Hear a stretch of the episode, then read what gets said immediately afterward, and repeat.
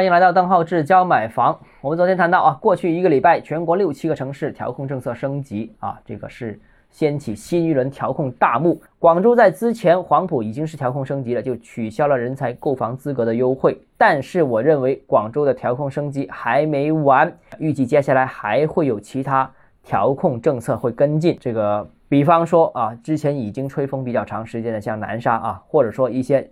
过去一段时间房价上涨过快的区，所以广州单纯一个黄埔还是不够的，全市有可能有跟进政策，而一些热点区域也有可能额外加码啊，这是第一个。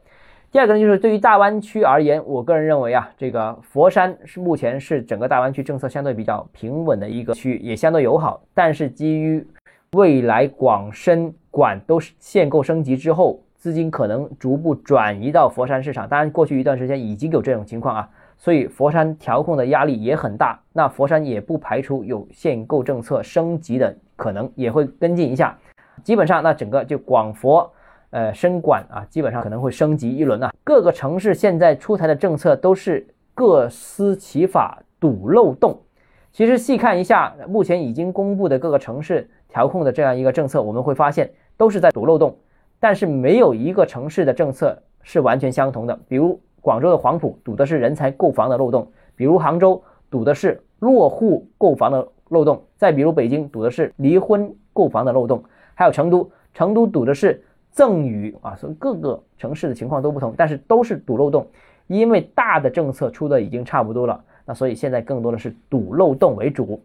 啊，还有一个就是大家很关心、很关心的，就是二手指导价格这个有没有可能推出？又或者说广州这些城市会不会跟进？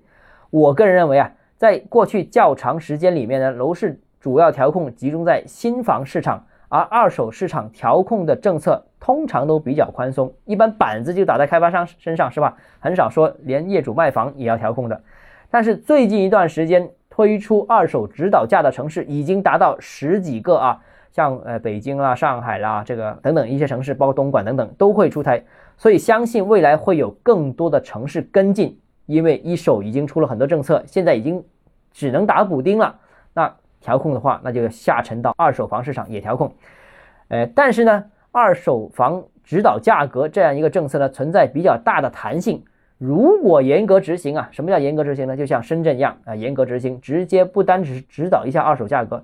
对二手价格的评估、贷款，甚至是签约过户都有直接影响。像这种这么狠的这种严格执行的政策，那我觉得对楼市影响就会比较明显了。当然，是不是所有城市都有这样一个条件呢？我觉得未必啊，因为很多城市未必有深圳这么强的支撑力。那所以，呃，如果一些城市支撑不了的话，就不会跟进这么猛的政策。但是略微跟进一下还是会有的。比如说，指导二手房的价格是多少，给予一个参考。